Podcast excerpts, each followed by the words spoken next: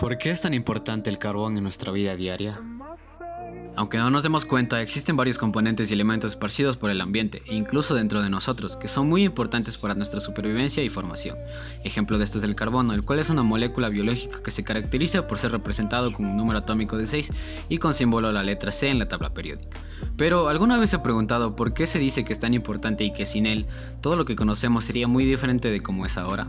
Para comenzar, debemos saber que el carbono puede unirse con más moléculas y así formar materia, por lo que no es raro pensar que lo podemos encontrar en absolutamente todo lo que existe actualmente. Además de eso, se sabe que la vida de nuestro planeta de Tierra está basada en la química del carbono, puesto que todos los organismos vivos que se conocen necesitan de este bioelemento para existir.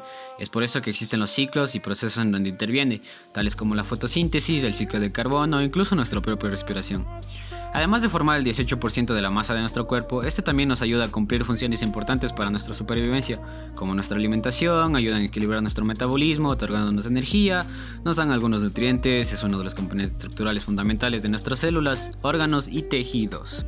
Para terminar, también sirven para crear materiales que facilitan nuestra forma de vida, dándonos más comodidad. Estos materiales pueden ser una mina de un lápiz, petróleo, gas, el propio carbón o hasta incluso un diamante. Antes de terminar, quisiera dar un mensaje y es que últimamente, debido a tanta contaminación, el ciclo que hace que el carbono pueda permanecer estable en nuestro mundo está siendo alterado cada vez más y todo por nuestra culpa. Si esto sigue así, pueda que probablemente todo en nuestro mundo se vea afectado.